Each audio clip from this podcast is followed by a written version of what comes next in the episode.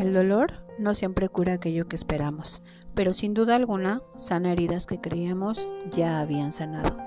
Dejar pasar de largo al dolor es la forma más estúpida de hundirse en un mar lleno de aventuras y posibilidades.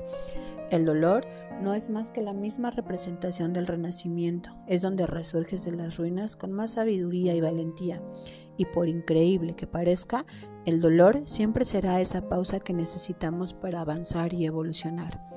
El dolor es un grito ausente del alma, un grito de auxilio. Ignorarle puede ser mortal, porque el dolor al final del día alivia, cura y da vida.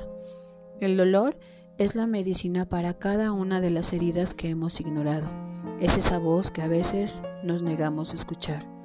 El dolor es poderoso, tan poderoso que logra ponernos de pie una vez más.